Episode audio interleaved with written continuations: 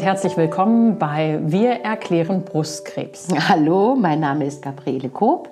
Ich bin äh, Autorin und hatte vor zwei Jahren Brustkrebs und sitze hier wie immer am Küchentisch mit Pia, Professor Dr. Pia Wölfing. Fachärztin für Gynäkologie und Geburtshilfe und sie ist seit 20 Jahren in Forschung und Klinik mit Brustkrebs beschäftigt. Heute machen wir was, Pia? Heute sind wir tatsächlich schon bei unserer vierten Folge, Gabi, ja. und es geht um die Operation. Ja, oh, okay. Bei mir ging das relativ zügig. Ähm, ich hatte die Diagnose und ich glaube, zehn Tage später wurde ich operiert. Also das ging ratzfatz. Das war gut so, denn mir stand das wahnsinnig bevor. Und du, ich weiß noch, dass du mir am Gartenzaun sagtest, ach komm, die Operation, das ist nicht so schlimm. Das stimmt auch tatsächlich. Also die Patientinnen sagen rückblickend immer, die Operation ist eigentlich das kleinste Ding gewesen, abgesehen von der Angst davor. Ja. Aber das sind in der Regel ja ein paar Tage Krankenhausaufenthalt, eher zwei, drei mhm. als mehr bei den meisten Operationen. Und ich finde es total erstaunlich, dass alle sagen, das tut ja noch nicht mal weh. Nee, da ist man ja weg. Nein, bei der Operation, aber auch hinterher. Ach so, hinterher. Ja, okay. Hinter, nee, hatte ich auch. Ich glaube, ich habe überhaupt keine Schmerzmittel nehmen müssen. Äh, ich würde nur so als Ratschlag für euch, liebe Zuhörerinnen und Zuhörer möglicherweise auch, ich würde sagen, nehmt euch jemand mit vorher. Mir stand die ganze Geschichte so sehr bevor, ähm, und da bin ich bestimmt nicht alleine mit. Also die Angst vor der Operation, ähm, die ja auch was mit Kontrollverlust und eine Vollnarkose ist ja auch irgendwie komisch. Du meinst, bis man eingeschlossen bis wird man, in der OP? Ja, oder bis na, man abgeholt nee, wird im Zimmer? Oder? Genau, bis hm. man abgeholt wird im Zimmer. Hm. Da ist es einfach sehr angenehm, wenn man jemanden hat, der ein paar unpassende Witze macht oder der einem irgendwie die Hand hält oder was man gerade so braucht in der Situation. Unbedingt. Das finde ich wichtig. Unbedingt. Und ansonsten gibt es ja auch immer noch die berühmt-berüchtigten Scheißegal-Pillen. Ne? Ja. die gibt es in jedem Krankenhaus. Ähm, und die helfen, das sind ja einfach Angstlöser, die man äh, im Alltag natürlich nicht nehmen sollte, aber für solche speziellen Situationen natürlich auch einfach erfragen kann. Ja. Damit man einfach so diesen, diesen Druck dann aushält in den Tagen davor oder am Vorabend oder auch morgens. In der ja. Regel verordnen das dann ja auch sogar die Narkoseärzte im Vorgespräch, wenn man sagt, man hat einfach riesengroße Angst. Ja, also ich kann mich nicht mehr an die Fahrt im Bett vom Zimmer in den OP, ich erinnere mich an nichts. Also schon, aber sehr verschwommen. Das heißt, da war ich eigentlich schon Hast du schon was gekriegt, ne? Ja, ja. Aber vorher ist es einfach schön, wenn man jemanden hat, der einfach ähm, so ein bisschen stabilisierend wirkt. Ja. Vorher, das fand ich, muss man irgendwie rauskriegen. Eine Freundin oder der Mann oder die Tochter, was man so hat im Hintergrund. Den Händchenhalter, genau. Ja, genau. Ähm, wir hatten uns ja für heute vorgenommen, dass wir ein bisschen auseinander dividieren, was wird denn überhaupt operiert. Man denkt ja bei Brustkrebs erstmal nur an die Brust. Ähm, bei dir ist das ja brusterhaltend operiert worden. Das ist ja die eine Variante, dass man also wirklich nur den Tumor mit einem Sicherheitsabstand aus der Brust entfernt über einen Hautschnitt, ähm, der in der Regel direkt über dem Tumor liegt, auch nicht so wahnsinnig riesengroß sein muss. Einfach so, dass man als Operateur wirklich je nach Tumorgröße da ganz gut rankommt. Und dann wird unter der Haut eine Art Tortenstück aus dem Drüsengewebe rausgenommen. So muss man sich das vorstellen, um den Tumor herum. Also der Tumor liegt mitten im Tortenstück drin. Und dann bleibt da natürlich kein dreieckiges, tortenstückförmiges Loch in der Brust, sondern ähm, technisch funktioniert das so, dass man das Drüsengewebe oberhalb und unterhalb wieder ein bisschen lockert und löst und zusammenschwenkt und vernäht, sodass natürlich, je nachdem wie groß der Tumor ist und wie groß das Tortenstück ist, was man entfernen muss, ähm, die Drüse natürlich an Volumen verliert, also kleiner wird. Ähm, das kann tatsächlich einen Unterschied mal machen. Also ja, ich äh, sehe deutlichen Unterschied. Bei mir war das auch ein relativ großer Tumor. Und ähm, ich weiß auch nicht, ich habe nach der Operation, also nachdem alles ich mich wieder vorgestellt habe und die Narbe gut verheilt war, da hatte ich so das Gefühl, hm, es ist eigentlich ein schickes Lifting auf der einen Seite, es könnte auf der anderen dazukommen. Also ähm, der Busen sieht anders aus. Also das äh, kann man sagen, glaube ich, oder? Ab welcher Größe? Oder gibt es auch Fälle, wo da was rausgenommen wird, was so wenig ist, dass man das überhaupt nicht sieht hinterher? Ja, das gibt es durchaus. Also kleiner Tumor, große Brust. Ähm, wir reden ja immer von der Brust-Tumor-Relation. da kann es manchmal sein, dass man gar nichts sieht außer dem Hautschnitt. Also die kosmetischen Ergebnisse, die sind in aller Regel wirklich gut. Und klar, wenn man eine Größendifferenz hinterher hat, weil das Ausgangsbrustvolumen, also die, das, die Körbchengröße, wenn man das jetzt mal banal sagt, ja. Äh, nicht ganz so groß ist, der Tumor aber groß ist, dann ist da natürlich ein gewisses Ungleichgewicht hinterher. Aber dann kann man natürlich, wenn man damit unglücklich ist, ähm, auf der anderen Seite ausgleichen, also kleiner machen und angleichen. Äh, schöner machen geht immer. Okay, das ist ein Wort. ist also für mich braucht es nicht. Ich bin über 65. Ich brauche, also das hat ja nichts zu sagen, aber ich denke schon, wenn ich 35 gewesen wäre, dann hätte ich möglicherweise, hätten wir über solche Sachen gesprochen. Ich habe nicht das Bedürfnis und so krass finde ich den Unterschied auch nicht. Also, aber wenn man jünger ist, ich kann mir vorstellen, dass es einem mehr ausmacht dann. Vom Trend her ist das, glaube ich, tatsächlich so. Aber ich habe auch schon mal eine 80-Jährige gehabt, die ganz unglücklich war und noch was machen wollte, die wir ja. kaum davon abhalten konnten. Also cool. insofern, das ist tatsächlich ähm, individuell ja. und ähm, ganz unterschiedlich, ähm, ja. wie jeder damit umgeht. Ja. Mm, ich hatte eben ja schon dieses Schlagwort Brust-Tumor-Relation genannt. Ja. Es geht ja immer so ein bisschen um diese Verständnisfrage. Ähm, wann muss man die Brust ganz entfernen, die Brustdrüse, wann nicht? Ähm, das ist ja sowieso sehr selten geworden, dass man die ganze Brust entfernt. Früher, und früher heißt bis zu den 80er Jahren, hat man gedacht, je mehr man operiert und je radikaler man operiert, desto besser ist das. Desto mehr heilt man die Patientin von ihrem Brustkrebs. Und dann hat man eigentlich erst in den letzten, naja, jetzt sind es fast 40 Jahre, aber eher 30 Jahren erkannt, dass die Radikalität der OP wie viel man da wegnimmt, ähm, gar nicht so entscheidend ist für die Heilung, sondern dass Brustkrebs keine Erkrankung ist, ähm, wo es auf die Brust ankommt. Da entsteht der Krebs zwar, sondern dass es um die Streuung von äh, Zellen in den Körper geht. Also dass es quasi eine Erkrankung des Körpers ist, wenn du so willst, hinterher, die das Problem macht ist, ich sage mal ganz flapsig, man stirbt nicht an der Brust. Ne? Also wenn man Probleme irgendwann bekommen sollte, was ja auch sehr selten geworden ist, dann sind das die Organe, die ähm, quasi als Folge des Brustkrebses betroffen worden sind. Also die Streuung, die Tochtergeschwulste, die aus Zellen, die kommen schon aus diesem Brustkrebs aus der Brust, ähm, die aber dann irgendwann schon ganz früh vielleicht auch abgeschwommen sind und sich irgendwo eingenistet haben. Ah, das ist mir neu. Das finde ich interessant. Das heißt, ähm, es kommt wirklich darauf an, dass das lokal bleibt, dass das in der Brust bleibt im Grunde, oder? Worüber reden wir? Dass es auch wo, von woanders herkommt, es aber nicht. Es kann nur woanders hingehen, Richtig. oder? Okay. Ähm, also bei der, bei der Operation an der Brust geht es darum, dass man den Tumor als Ganzes entfernt, damit er einfach an derselben Stelle nicht nochmal wiederkommt.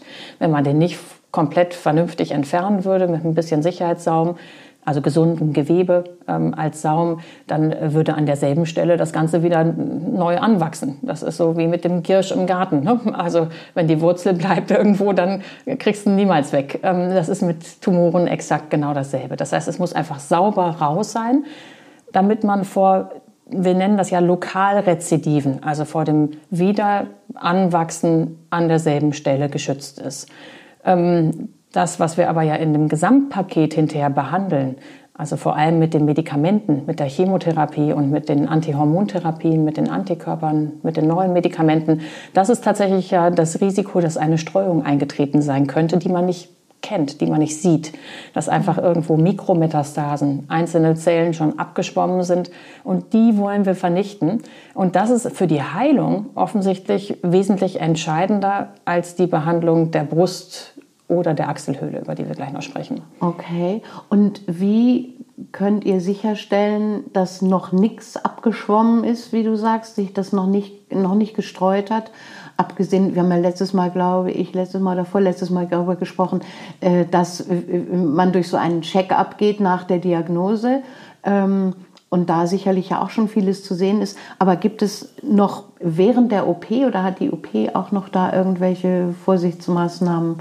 Könnt ihr da noch was, was passiert während der OP, also, um festzustellen, hat es gestreut oder nicht? Ähm, ähm, dieser grobe Check-up, wir hatten ja über das CT gesprochen, ja. wo man die Organe anschaut, kann alles ab zwei Millimeter Größe, also ab Stecknadelkopfgröße im Prinzip sehen. Das ist schon ziemlich gut ähm, und besser geworden in den letzten äh, Jahren und Jahrzehnten. Aber das sind ja nicht diese Einzelzellen, über die wir reden. Es gibt einige Ansätze, an denen aber schon sehr lange geforscht wird und die immer noch nicht in der Klinik angekommen sind, dass man versucht, aus dem Blut oder aus Knochenmarksbiopsien, die man aus dem Beckenkamm dann nehmen kann, wirklich zu schauen, ob irgendwo im Blut äh, Tumorzellen herumschwimmen das ist aber technisch noch nicht so weit fortgeschritten, dass das immer wieder, wir sagen, reproduzierbar, also wirklich immer wieder dasselbe Ergebnis bringt und dass man sich wirklich sicher sein könnte, dass man darauf Entscheidungen ähm, fußen kann. Also ob eine Chemo erforderlich ist, ja oder nein. Das heißt, im Moment ist wirklich Stand der Dinge, man kann das nicht sagen. Man kann es nur abschätzen aufgrund der ähm, Operationsergebnisse, aufgrund der Tumorgröße und aufgrund des Lymphknotenbefalls. Und das ist etwas, was wir ja bei der Operation auch noch mit überprüfen. Da wollen wir ja gleich noch drüber sprechen, was man an der Achselhöhle macht. Je mhm. weniger großen Tumor, je weniger Lymphknoten befallen sind, im Idealfall keine, desto geringer ist das Risiko, dass irgendwo schon Zellen abgeschwommen sind. Ah ja, das war, was ich im Kopf hatte, ja genau. Und die mhm. Biologie, ne, über die wir in der vorletzten Folge schon gesprochen ja. haben. Ähm, es gibt tatsächlich schon auch hochaggressive Tumoren, die eben nicht hormonempfindlich sind ähm, und nicht HER2-positiv sind, also diese triple-negativen Tumoren, die ein hohes G haben, also G3, ein hohes Ki67 haben, die haben manchmal wirklich schon ab kleiner Größe die Power, ähm, Zellen wegzuschicken. G3 nochmal zur Erinnerung bezeichnet die Größe, also G3 ist... Nee, G3 waren die schnell gewachsenen. Die schnell gewachsenen? Die schnell gewachsenen, die schnell proliferierenden Tumore. Okay, und die Herr... R, 2 war ja äh, diese Antennen, äh, die auch Aggressivität quasi vermitteln. Okay. Ähm, ja. Auch die können relativ früh metastasieren, also Zellen erstmal ab, wegschicken irgendwo hin. Genau, also da guckt man ja drauf und so entscheidet man ja hinterher auch, was medikamentös gemacht wird in den Tumorkonferenzen und in der Beratung der Patientin. Aber das heißt, so richtig 100 Prozent ähm, in der OP aufgrund der Ergebnisse aus der Brust und aus der, auch aus den Lymphknoten kann man nicht sagen, ob Einzelzellen irgendwohin schon abgeschwommen sind. Und ich dachte, das wäre äh, mit dem Wächter-Lymphknoten, wenn der keinen Befall hat, dann wäre das irgendwie ein Zeichen dafür, dass noch nichts sich verteilt hat im Körper. Ja, es ist ein, ich würde sagen, klares Jein. es ist ein gutes Zeichen, wenn der Wächter-Lymphknoten nicht befallen ist. Jetzt müssen wir mal einmal, glaube ich, unseren Hörerinnen und Hörern erklären, ja. was das überhaupt ist. Wir hatten ja jetzt erstmal die banale OP an der Brust, also wirklich nur ähm, eine ja, Teilbrustentfernung, wenn man so will, also ein Stück aus der Brust entfernen, brusterhaltende ja. Operation, so ist der Terminus technicus ja. äh, gesagt. Und ähm, an die Brustentfernung, da kommen wir dann gleich nochmal drauf zurück, wann die erforderlich ist. Mhm. Ähm, du bist jetzt quasi schon zur Achselhöhle gesprungen und ich, das war ein freudscher Versprecher, denn es ist tatsächlich so, dass die Krebszellen aus der Brust, aus der, oder die Tumorkrebszellen aus der Brust ihren Weg über die Lymphbahnen nehmen mhm. und dann Richtung Achselhöhle schwimmen. Und dort werden sie in den Achsellymphknoten ähm, gefiltert. Die ähm, müssen da vorbei praktisch. Es gibt keinen anderen Weg für die. Mm, es gibt, es gibt seltene Ausnahmewege, aber in der Regel in der ist Regel. der Hauptabfluss funktioniert über die Achselhöhle. Okay. Und so verteilt sich offensichtlich, das ist der Hauptweg, wie sich Tumorzellen aus der Brust irgendwo Richtung Körper wegbewegen können und verteilen können. Und dort sitzen dann diese Lymphknoten, die wie so Wasserfilter funktionieren. Und die scheinen wie eine Perlenkette hintereinander geschaltet zu sein oder wie eine Leiter mit verschiedenen Sprossen, so erkläre ich es meinen Patientinnen immer. Mhm. Und ähm, das heißt, sie sind wirklich nachgeschaltet. Und wenn die erste Perle sauber ist oder die erste Sprosse in Ordnung ist, intakt ist, dann geht man davon aus, dass die Lymphknoten, die danach kommen in dieser Lymphabflusskette, auch in Ordnung sind.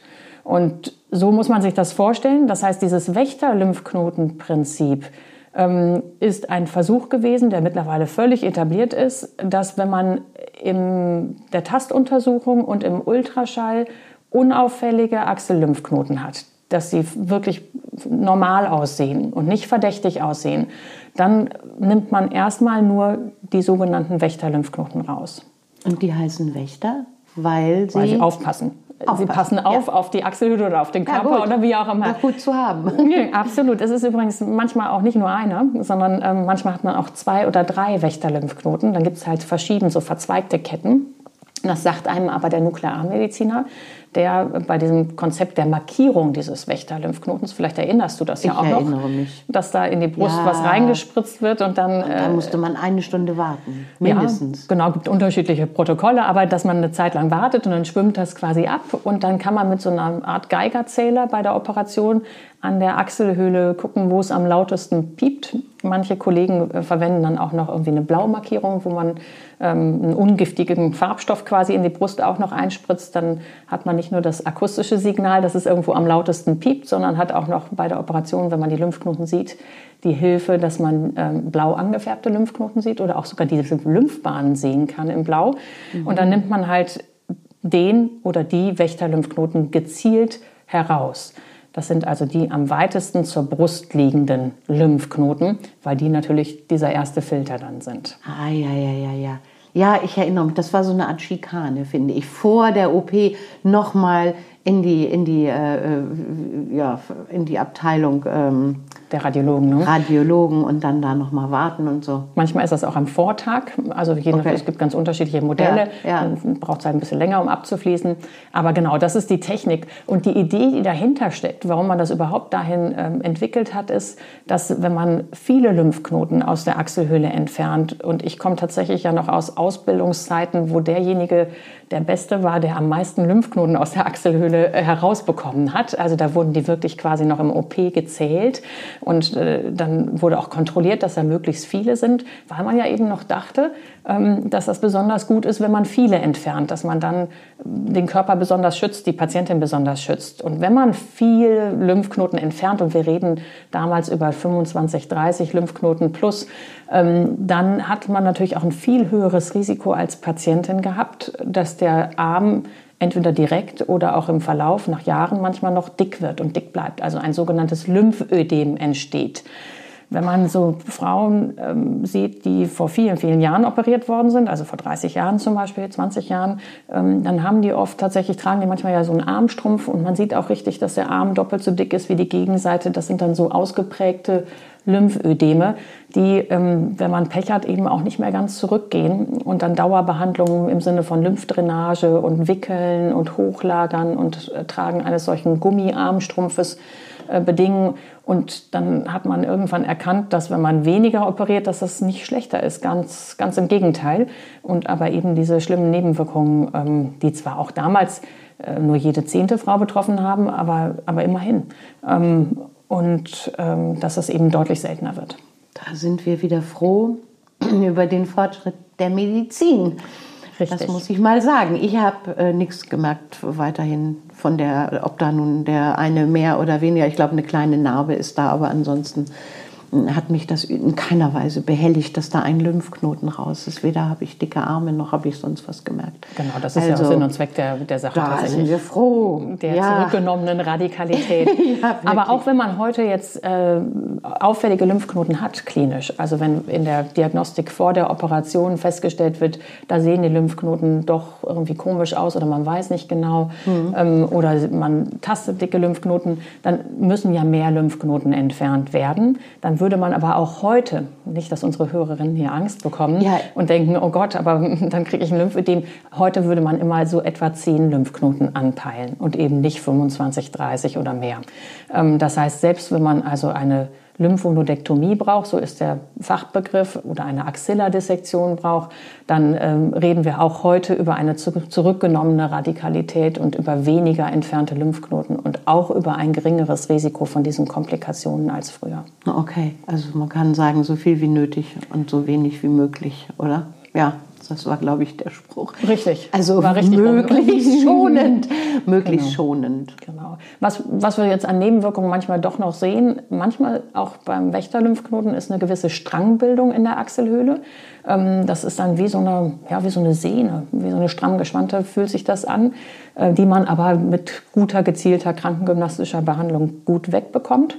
Ähm, oder mit Kältetherapie wird da manchmal auch gearbeitet. Und was schon auch ähm, einige Patienten sagen, dass oben außen am Oberarm so ein taubes Feld ist. Also wenn man da dran fasst, dass es sich anders anfühlt oder auch ganz taub ist.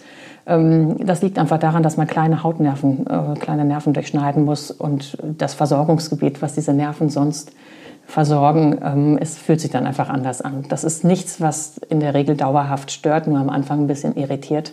Das geht dann und, wieder weg, oder? Ja, ich, entweder geht es wieder weg, äh, manchmal fängt es wirklich an, quasi aufzutauen und zu kribbeln, wie bei eingeschlafenen äh, Fingern oder ja. Füßen. Ähm, oder es wird ausgeblendet vom Gehirn. Also es wird gar nicht mehr so wahrgenommen. Man gewöhnt sich ja an alles ne, als Mensch. Stimmt.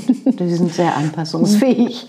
Das genau. stimmt. Also das beklagt eigentlich nach längerer Zeit überhaupt niemand mehr. Okay. Ähm, das war quasi die Achselhöhlen-Variante. Ja, ja. Und die Lymphknoten ähm, kontrolliert man, um eine Abschätzung leisten zu können, ob so eine Streuung eben ähm, wahrscheinlicher oder unwahrscheinlicher ist, okay. ohne dass man es zu 100 Prozent sagen kann. Okay, also zu 100 Prozent ist der Wächter nicht tauglich, aber zu wie viel Prozent, wenn, würdest du sagen, ist es eher die Ausnahme, dass eine Streuung stattgefunden hat, obwohl der Wächter nicht befallen ist? Oder Kommt reden wir über eine Streuung in den Körper oder in eine Streuung in dahinterliegende Lymphknoten? Egal, wo auch immer hin, überhaupt irgendwo anders. Es macht einen großen also, Unterschied. Ah, ja? ne? Also man muss ja sagen, in dahinterliegende Lymphknoten, das wäre nur insofern nicht gut, weil man das ja dann nicht ahnen würde und sie drin lassen würde. Ähm, aber auch da weiß man inzwischen, ähm, dass das sehr unwahrscheinlich ist, wenn die Lymphknoten sonst unauffällig aussahen und dass selbst wenn Wächterlymphknoten befallen sind, wenn es weniger als drei sind, dass man sie sogar einfach drin lassen könnte theoretisch und nicht nochmal nachoperieren muss, weil da ein gewisser Teil auch der Nachbestrahlungsdosis ankommt und die Patientinnen mit befallenen Lymphknoten in der Regel ja auch eine Chemotherapie bekommen.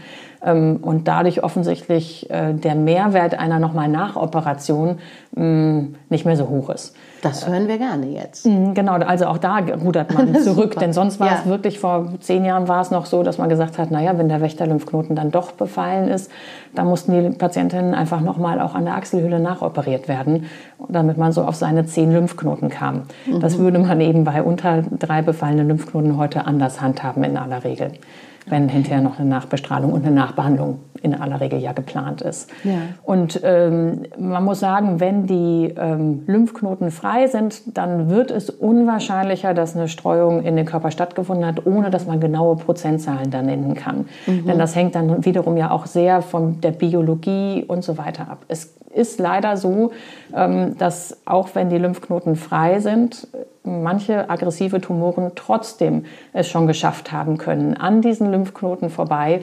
irgendwie Zellen loszuschicken. Ähm, sonst müsste man ja bei Patientinnen, die einen unauffälligen Lymphknoten in der Achselhöhle haben, ähm, das war bei dir ja auch so, mhm. sonst müsste man bei denen ja auch keine Chemotherapie machen. Dann könnte man sich ja darauf verlassen, ähm, dass da nichts sein kann. Und so ist es eben nicht. Man weiß schon, dass ähm, auch bei Patientinnen ohne Lymphknotenbefall schon so Einzelzellen irgendwo sein können. Es ist nur unwahrscheinlicher. Und hinterhältig. Es ist es ist wirklich hinterhältig. Krebs ist hinterhältig, das ja, ist tatsächlich so. Ja, das mhm. muss man sagen. Aber wir haben trotzdem eine Menge in der Hand. Ja, genau, wirklich. Und, ja. und es ist, ja. wahnsinnig viel passiert. Also selbst in meinen ja. aktiven 20 Jahren, und äh, das ist ja nicht die ganze Zeit der Brustkrebsforschung, äh, die es überhaupt gibt, äh, ist wahnsinnig viel passiert. Also, und es passiert jedes Jahr mehr. Das ist ne, auch eine gute Nachricht. Ne? Das ist eine sehr gute Nachricht. Ich finde wirklich. Und äh, deswegen, es ist so viel passiert, aber es ist natürlich auch ähm, alles auf einer fachlichen Ebene, auf einem Niveau, äh, dass man als Laie, wenn man dann plötzlich da drin steht in dieser Welt, einfach erstmal sich mühsam durcharbeiten muss. man kann einfach nicht in ein paar Wochen äh, das, das ist ja alles irgendwie schwer zu fassen. Damit wollen wir ja helfen genau. mit diesem Podcast, ne? so damit das einfacher wird. In kleinen Häppchen. genau. Du, wir müssen von der Achselhöhle nochmal zurück zur Brust, denn wir haben ja. ja eben nur die brusterhaltende Operation besprochen. Und ähm, das ist definitiv bei den meisten Patienten möglich, dass man die Brust erhält und wirklich nur den Tumor entfernt. Es ist selten geworden, dass man die ganze Brust entfernt, wie das früher ja immer üblich war, weil man eben ja gesehen hat, dass es gleich gut ist, brusterhaltend zu machen. Aber wenn man brusterhaltend operiert, und das müssen wir, glaube ich, einmal ganz deutlich sagen, muss immer nachbestrahlt werden. Nur dann ist die Sicherheit genauso gegeben, als wenn man die gesamte Brust entfernt.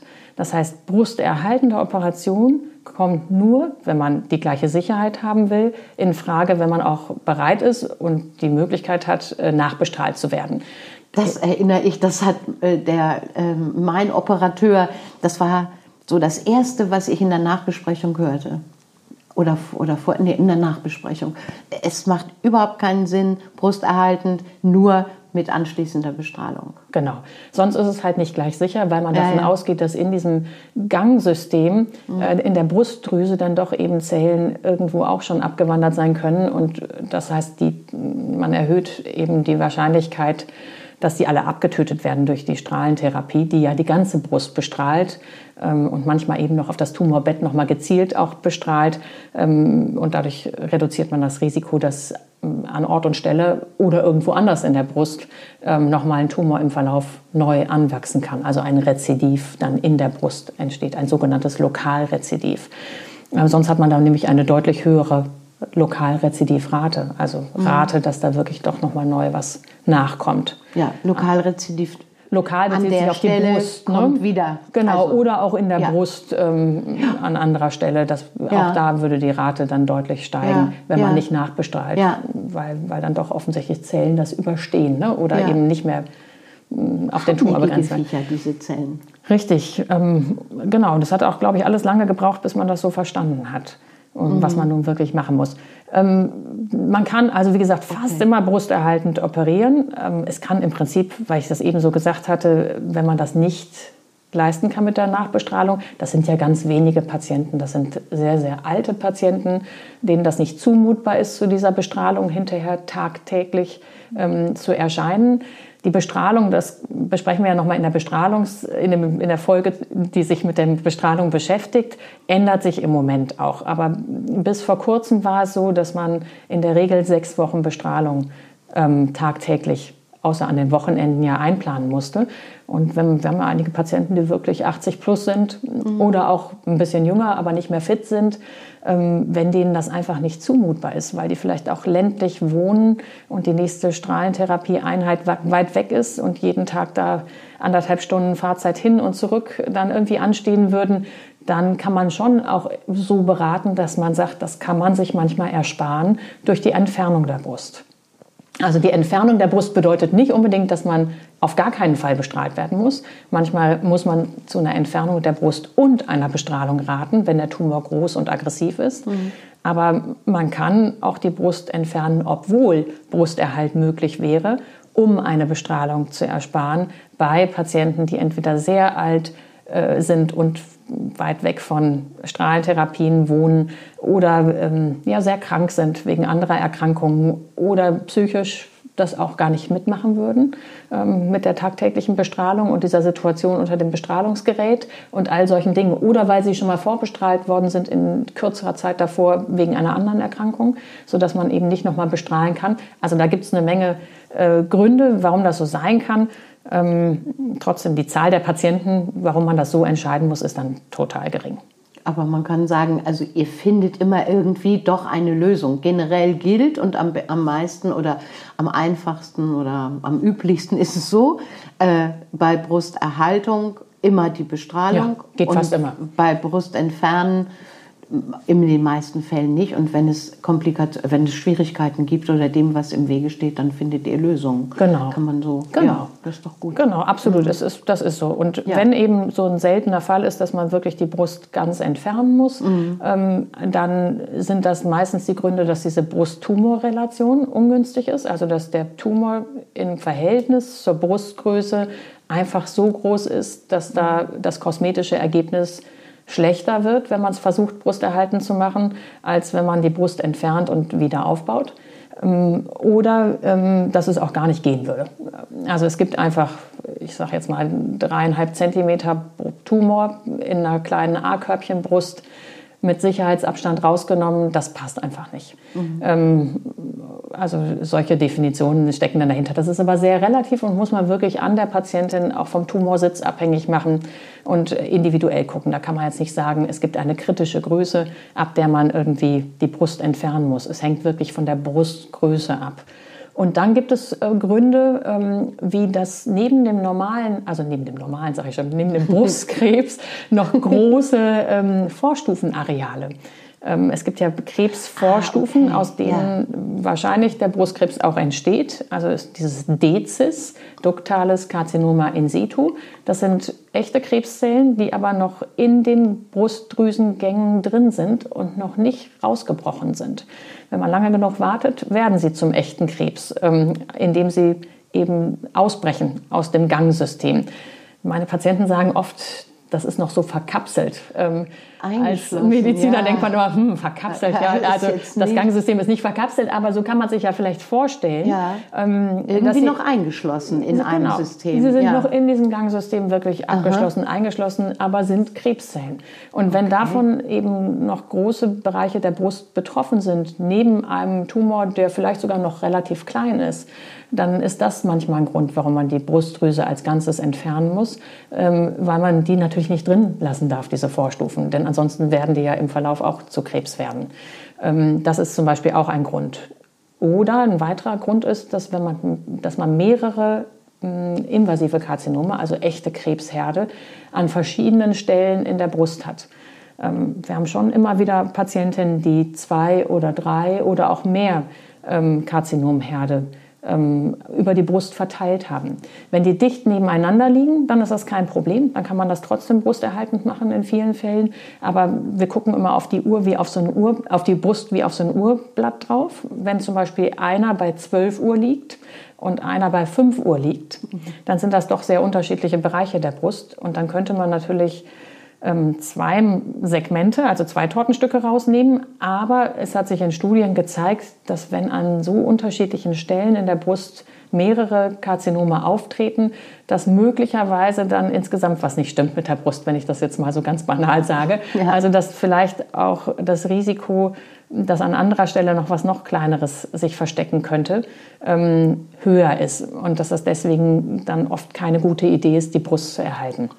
Na, also ähm, ich denke mal, dass die Möglichkeit des Wiederaufbauens besteht. Das äh, lässt einen dann ja auch an der Stelle wirklich wahrscheinlich auch selber sagen, nee, alles Schlechte raus und dann wieder aufbauen, weil nochmal will man das ja nicht, nicht wirklich haben. Die meisten Patienten sehen das tatsächlich so pragmatisch und können sich gut damit trösten, dass die Brust wieder aufgebaut werden kann. Ich finde, es entscheiden sich auch erstaunlich viele dazu, erstmal abzuwarten.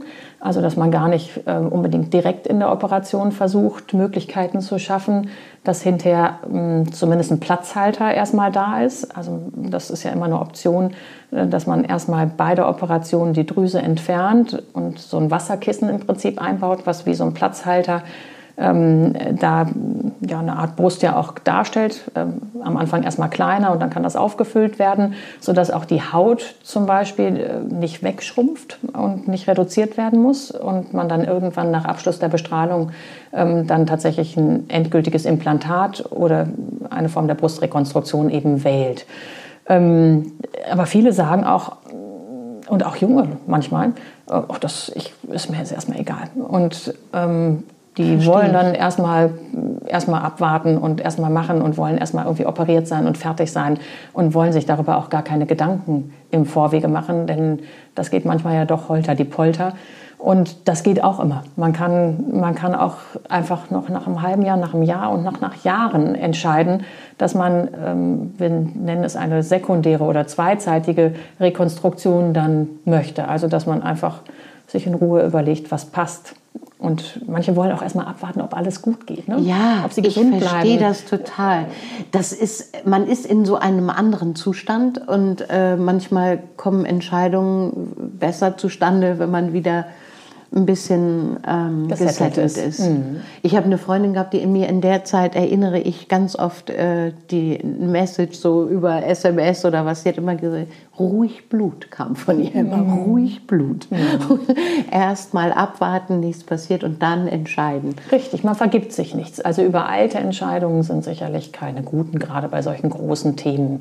Und ja. ähm, dann ist es natürlich so, dass man in der Regel dann hinterher einen Spezial-BH diesen Patientinnen, die auf eine direkte Rekonstruktion verzichten und also mhm. wirklich dann nur noch eine Brust ja hinterher haben, ähm, verordnet, ähm, wo so eine Tasche eingenäht ist und in diese Tasche wird quasi eine externe Prothese eingelegt, die durch diese Tasche auch nicht einfach rausflutschen kann und die zumindest nach außen, also wenn man nicht nackig da, steht, ähm, eine Symmetrie herstellt und auch ein bisschen das Gewicht ausgleichen kann. Je nachdem, wie viel Brust man hat, kann das sonst auch tatsächlich ja mal Rückenschmerzen, Nackenschmerzen, Fehlhaltungen, orthopädische Probleme machen.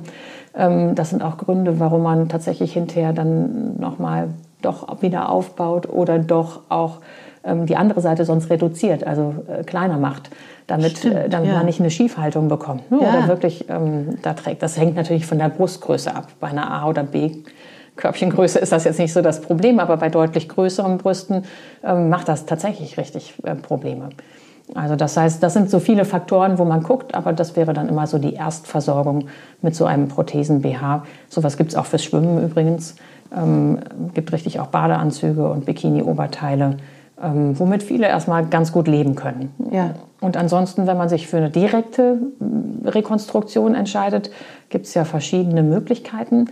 Ähm, für alle Situationen können wir das, glaube ich, im Rahmen dieses Podcasts überhaupt nicht ähm, auseinanderdröseln. Aber grob gibt es eben die Möglichkeit, dass man ein Implantat, also so ein Silikonkissen, verwendet ähm, und unter die Haut legt, ähm, an die Stelle, wo vorher die eigene Brustdrüse ist, gewesen ist. Und das ist die kleinere Variante, wenn man so will, und auch die schnellere Variante, was so die OP-Dauer angeht. Ähm, einige Patienten sagen, ähm, dass das so ein bisschen von der Haptik, also wie es sich anfühlt und von der Temperatur ähm, anders ist, einfach als die eigene Brust und dass sie das stört. Andere stört das gar nicht. Ähm, die perfektere Variante und aber natürlich auch die deutlich größere Operation und aufwendigere Operation und mit mehr Komplikationen behaftet ist die Eigengewebsrekonstruktion. Da nimmt man irgendwo am Körper in der Regel in Kooperation oder durch plastische Chirurgen gemacht, ähm, tatsächlich Gewebe. Ähm, das ist sehr unterschiedlich. Es gibt Muskelhautlappen, es gibt äh, zum Teil einfach so Fetthaut. Lappen, die man an Stellen, wo was über ist, entfernt. Die soll es geben. die soll es geben. Ähm, das gucken die Plastiker tatsächlich, für wen das überhaupt in Frage kommt ähm, mhm. und wo das Sinn macht. Ähm, und die man tatsächlich dann eben verpflanzt und auch wirklich an das Gefäßsystem da im Brustbereich wieder anbaut, sodass die dort dann weiter wachsen. Ist das, das, eigentlich dasselbe? Also ist es im Prinzip derselbe Vorgang wie bei normalen, sage ich mal, also Schönheitsoperationen, wenn jemand das Gefühl hat, man hat einen zu kleinen Busen und das sich vergrößern lassen will, ist das ähnlicher Vorgang? Also sowohl was die Implantate angeht, als auch diese mit äh, eigenem Gewebe? Also Eigengewebe macht man nicht im Bereich der Schönheitschirurgie. Ah, okay. Das ist tatsächlich, also nicht, dass ich wüsste zumindest. Äh, und ich habe immerhin einen Bruder, der plastischer Chirurg ist. Muss ich vielleicht nochmal nachfragen. Habe ich noch nie gehört.